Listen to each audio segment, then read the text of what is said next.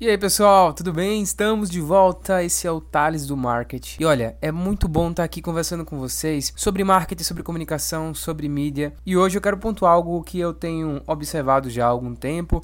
Eu já refleti sobre isso outras vezes, inclusive até no meu LinkedIn. Eu quero falar sobre QR Code. Exatamente, costumo dizer. QR Code, o glorioso retorno daquele que sempre esteve aqui. Ó, se a gente parar para observar é, a ferramenta, né, a opção de utilizar o QR Code para diferentes objetivos, ela já existe aí, sei lá, há mais de 5 anos, mas a gente percebe uma utilização maior quando a gente entra na pandemia. Vou falar especificamente ali quando a gente começa a pandemia no Brasil ali por volta de março, né, que a gente tem a oficialização disso, e aí começa a rolar as lives, né, e a gente assistia até com mais intensidade as lives dos artistas, estava começando a estruturação de lives, né, com esse objetivo e sempre tinha um QR Code ali para você fazer uma doação para um projeto social que precisava ou até para bancar ali a própria live, né? Os músicos, o setor de música e entretenimento de uma maneira geral foi um dos mais prejudicados também é, dentro desse período da pandemia. E aí, por que, é que eu falo assim, o glorioso retorno daquele que sempre esteve aqui? Porque parece que até então, antes da, da pandemia da utilização nas lives, o QR Code ele não tinha muita utilidade, né? Foi o que criaram e ficou meio assim banalizado, né? Sem muita funcionalidade. E aí agora parece que faz sentido, né? Não só por conta das lives, mas a utilização disso em quase tudo. E quem é que se apropriou disso também, né? As, as carteiras digitais, né? Olhando para o lado das fintechs, né? Dos, dos bancos digitais. É, se você for olhar o mercado pago, se apropriou muito bem disso. O PicPay, que eu acho que hoje é uma das que mais estão mais presentes assim no mercado e que se apropria do PRQ como forma de pagamento, né? Você chega no estabelecimento, você tem um saldo ali no PicPay, você vai lá, escaneia e faz o pagamento, né? O cliente recebe na hora.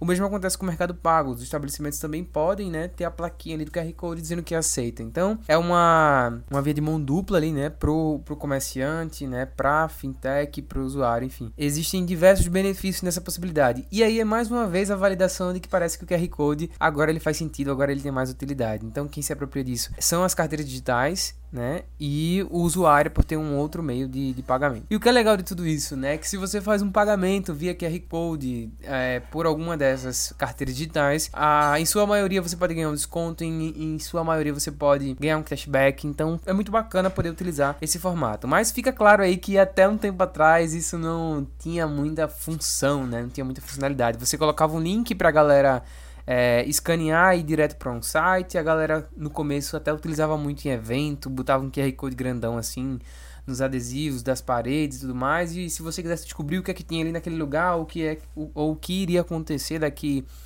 algum tempo você acessava ali o QR Code. Eu vi a utilização disso também em lojas de shopping centers. É uma loja que só colocava adesivado ali e colocava frase. Se você quer saber qual é a loja que vai estar aqui nesse shopping, você escaneia esse QR Code. Aí você descobria. Então, assim, meio que criar um suspense ali pro lançamento de uma marca ou de mais uma nova loja de uma marca em um shopping center local. Então, é como se realmente passasse a fazer sentido, né? Então, é muito bacana a gente ver essa evolução de ferramentas que já, estão, já estavam presentes que, devido à necessidade global, acaba sendo mais utilizada, né? E eu estou trazendo essa reflexão também porque a gente costuma ligar a inovação a tudo que é novo, que foi feito ontem, que acabou de sair do forno e que, sei lá, na gringa já tá super em alta e no Brasil chegou agora e tudo mais. Mas não, se a gente, a gente também pode fazer inovação com coisas que já existem, se você de alguma forma faz um ajuste ali, né, performa aquela aquela ferramenta que já,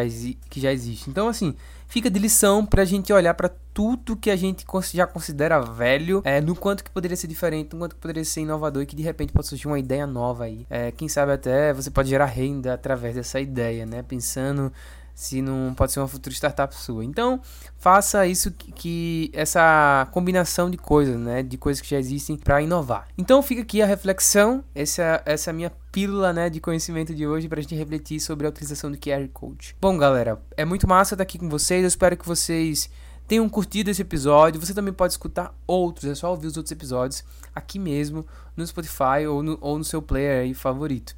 Então, é, fica aqui o meu, o meu abraço. Eu sigo torcendo pelo seu sucesso, que a gente possa refletir cada vez mais o dígito, beleza? Mais do que nunca, galera. Tamo junto. Se você tiver algum problema, não, não fique desencorajado. Simplesmente volte ao início do corte e comece novamente.